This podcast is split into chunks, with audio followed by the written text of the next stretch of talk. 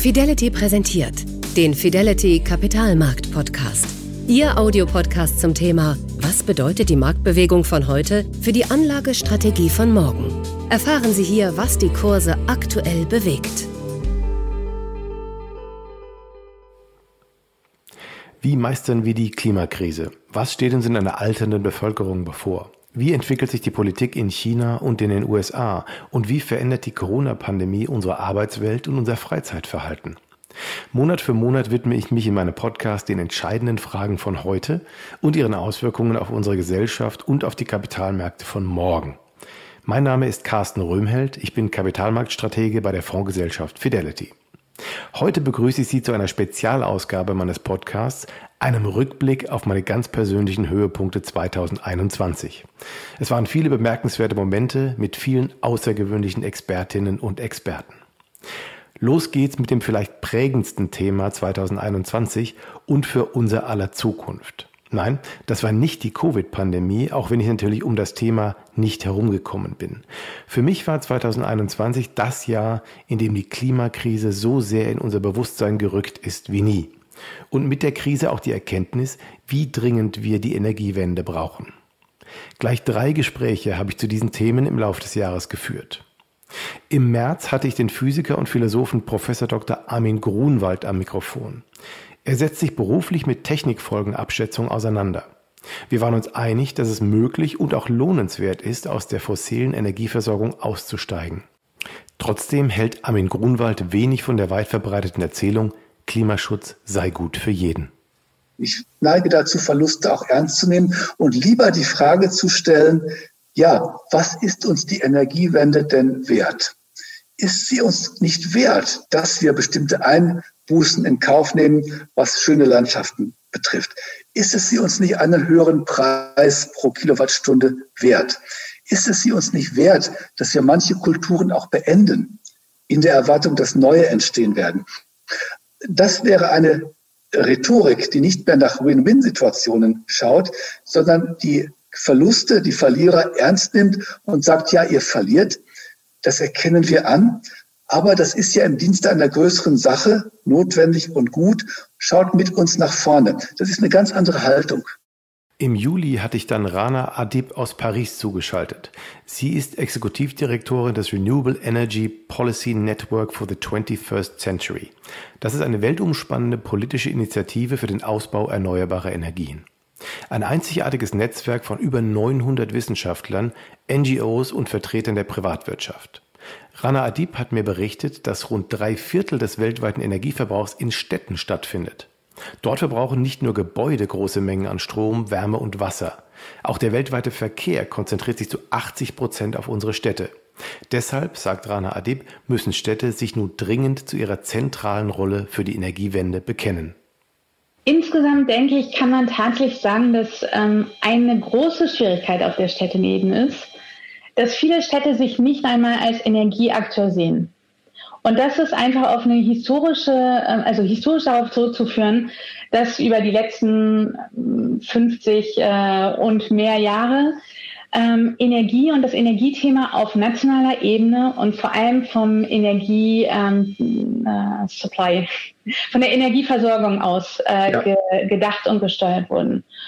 Ähm, erneuerbare Energien ändern hier ganz klar die Rahmenbedingungen ähm, und die Möglichkeiten. Städte können heute nicht nur Energiekonsument ähm, sein, sondern selber auch ähm, Energieproduzent werden und Energieversorger werden. Und das ist tatsächlich ein Aspekt, der heute noch nicht, ähm, wo dieses Bewusstsein noch nicht immer existiert. Die Energiewende ist also mit einem neuen Selbstverständnis, einer neuen Regulatorik und neuen Investitionen verbunden. Zugleich ist der Umbau der Energieversorgung sicher kein Spaziergang, denn er bedeutet nicht weniger als einen Systemwechsel. Über die Voraussetzungen und Möglichkeiten zum Ausstieg aus dem fossilen Zeitalter habe ich dann im September mit Frank Schätzing gesprochen. Er ist einer der erfolgreichsten deutschen Romanautoren und er hat kürzlich ein Sachbuch über den Klimawandel geschrieben mit dem auffordernden Titel Was, wenn wir einfach die Welt retten? Frank Schätzing sagte mir, mit unserer heutigen Art zu leben drohen wir unsere Welt zu zerstören. Deshalb braucht es fundamentale Veränderungen. Und die funktionieren so. Wenn wir uns mal anschauen, wie sich Systemwechsel vollziehen, geschieht das in drei Phasen. In der ersten Phase ähm, stößt das alte System an seine Grenzen, am Horizont taucht die Vision eines Neuen auf. In der zweiten Phase sehen wir, das neue System ist überlegen, wünschenswert und umsetzbar. Und in der dritten Phase ersetzt das Neue das Alte. Jetzt können wir uns die Frage stellen, wollen wir im Übergang von Phase 1 zu Phase 3 möglichst lange an Auslaufmodellen festhalten, unter der Begründung, dass wir keine Arbeitsplätze gefährden wollen?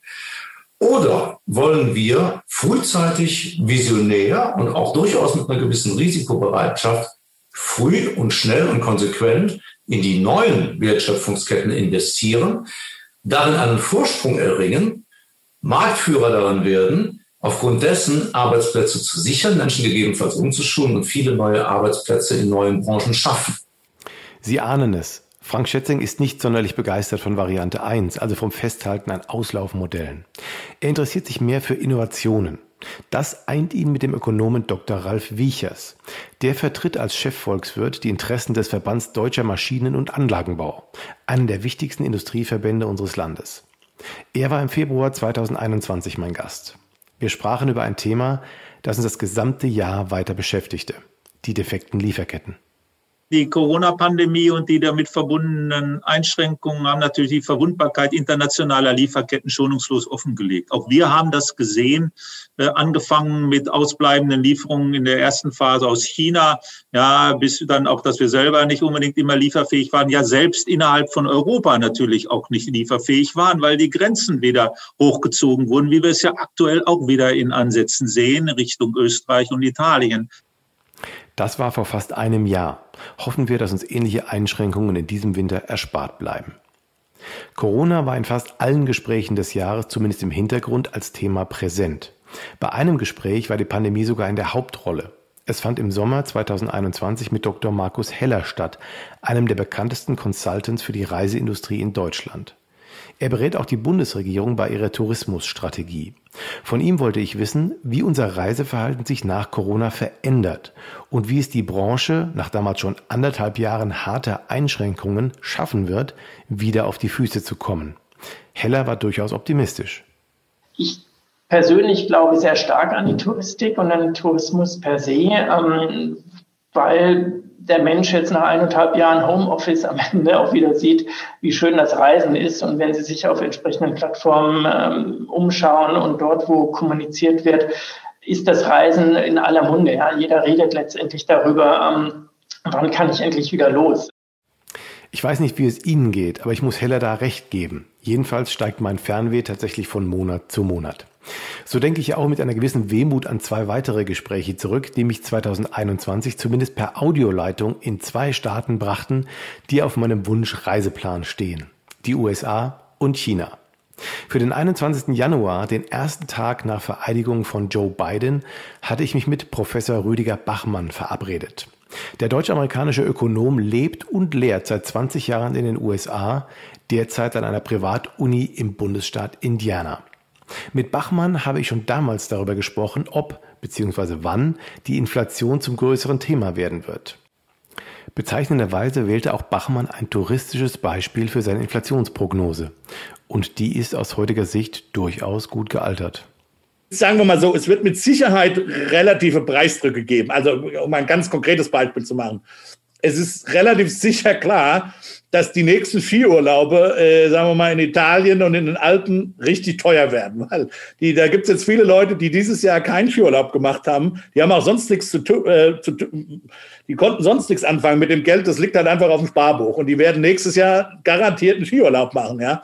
Und die Hotelkapazitäten in den Alpen sind natürlich begrenzt. Die kann man nicht jetzt so ja. einfach mal ähm, aufblähen. Das heißt, nächstes ja. Jahr wird es richtig, ich, ich sage vorher, dass nächstes Jahr es richtig teuer wird, Skiurlaub in den Alpen zu machen. Im Mai hatte ich dann Shen Zhen am Mikrofon. Genauer den Journalisten, Publizisten und China-Kenner Frank Sieren. Er hat mit mir unter anderem über die entscheidende Rolle Chinas für die Bewältigung der Weltklimakrise gesprochen. Besonders beeindruckt haben mich aber Sierens Schilderungen von der wachsenden Innovationskraft im Land. Sieren lebt seit fast 30 Jahren in China und er reist sehr viel durch das Land. Dabei hat er beobachtet, dass die Chinesen sich ausgerechnet vom großen Rivalen aus dem Westen immer mehr aneignen, auch kulturell. Im Grunde ist der American Way of Life ist eben jetzt auch in China angekommen. Auch diese Aufstiegsmöglichkeiten, das ist ja auch eine Motivation zu sagen, wenn ich jetzt durchhalte, wenn ich jetzt jetzt schaffe, uns ist das ja ein bisschen fremder als den Amerikanern, dann kann ich ganz oben rauskommen. Und man hat ja, China ist ja voll von diesen Geschichten, von Leuten, die, von Bauernsöhnen, die dann im Grunde ein, ein großes Technologieunternehmen anführen.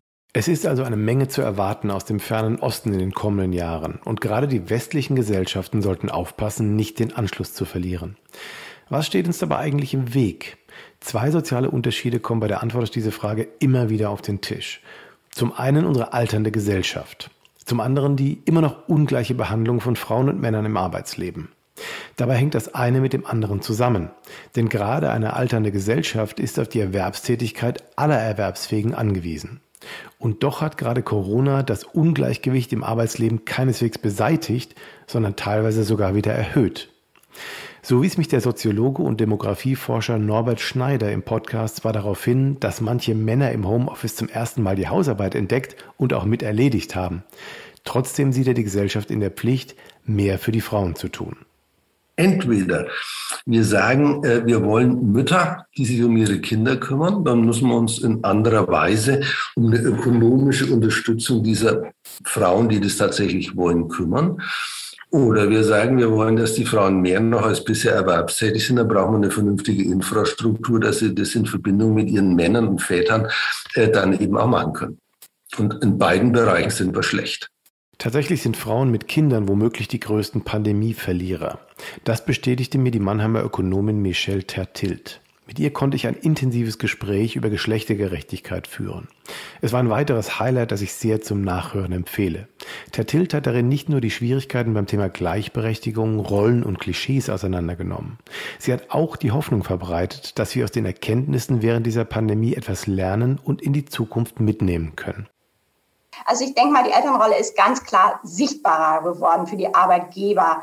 Ähm, na, ob das jetzt heißt, dass Arbeitgeber familienfreundlicher geworden sind, ob es Eltern nun deswegen leichter haben wollen, da, ich denke mal, das bleibt abzuwarten. Ähm, letztendlich interessieren sich viele Arbeitgeber nicht unbedingt so sehr für diese Elternrolle, so, solange die Arbeit gemacht wird.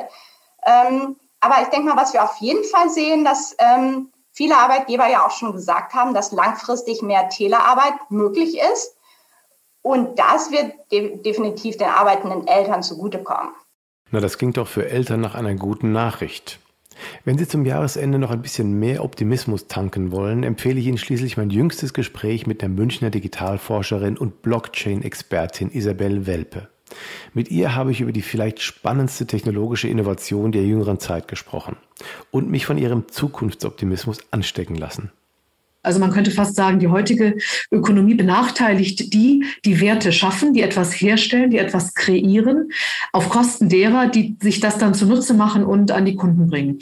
Und die Blockchain-Ökonomie verspricht eben genau das äh, zu beseitigen und diejenigen, die etwas originär herstellen, also wenn Sie so wollen, die Künstler, diejenigen, die Intellectual Property haben, die Forscher, die Unternehmen, die produzieren, in direkten Kontakt ohne Intermediär mit Nutzerinnen und Nutzern und Kunden und Kunden Kundin zu bringen.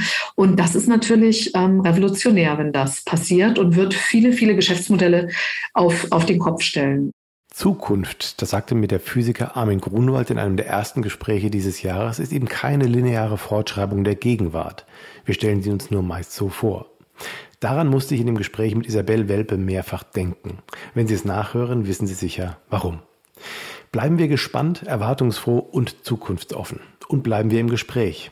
Wenn Sie jetzt Lust auf eine der Podcast-Folgen bekommen haben, finden Sie in den Anmerkungen einen Link zu allen Episoden aus dem Jahr 2021. Und wenn Sie die Zukunft mitgestalten wollen, dann schreiben Sie mir doch, mit wem und über welche Themen ich 2022 dringend sprechen sollte. Ich danke an dieser Stelle noch einmal allen, die sich im vergangenen Jahr die Zeit für gemeinsame Gespräche genommen haben. Und allen, die zugehört haben. Das hat großen Spaß gemacht und ich freue mich jetzt schon auf den Austausch mit Ihnen. 2022 kann kommen. Ihr Carsten Röhmheld.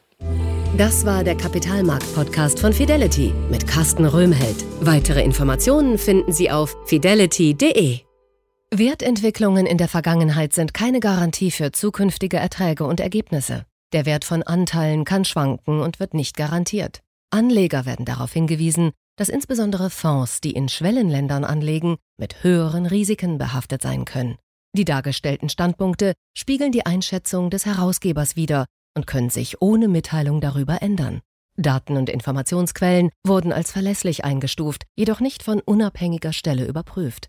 Eine detaillierte Beschreibung der mit den jeweiligen Fonds verbundenen Risiken finden Sie in den entsprechenden Fondsprospekten. Fidelity übernimmt keine Haftung für direkte oder indirekte Schäden und Verluste. Weitere Informationen finden Sie unter fidelity.de.